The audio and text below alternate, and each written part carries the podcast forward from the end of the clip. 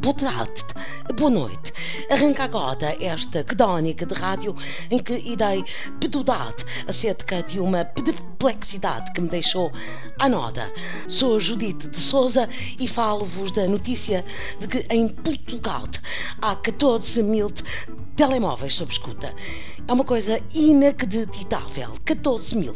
E a minha colega Manuela Mota Guedes garante-me que dos 14 mil telemóveis sob escuta, de 13 mil são de José Sócrates.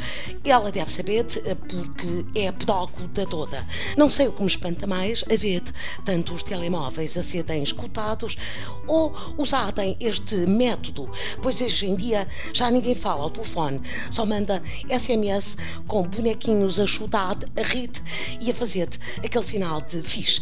Por isso é que os americanos só gostam de bisbilhotar e-mails. Mas se andam a pedescodotar as mensagens escritas, vão ter de trabalho a dobrar, primeiro a decifrar o que significa uma boneca a dançar com um leãozinho e uma berinjela, depois a corrigir todos os erros ortográficos. Não admira que a polícia judiciária se queixe de falta de meios.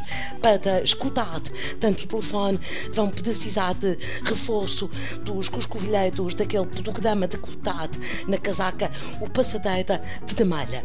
E se os casos de corrupção e madosca continuarem a aparecer por todo o lado, que nem se deixa do fundão à venda na beira deste dada, então qualquer dia vai haver um polícia à escuta por cada telemóvel. Depois a pessoa liga e do outro lado responde a judiciária a dizer pode ligar para esta pessoa mais tarde, queríamos gravar a chamada, mas o, o nosso técnico de escutas almoçado e só regressa às duas.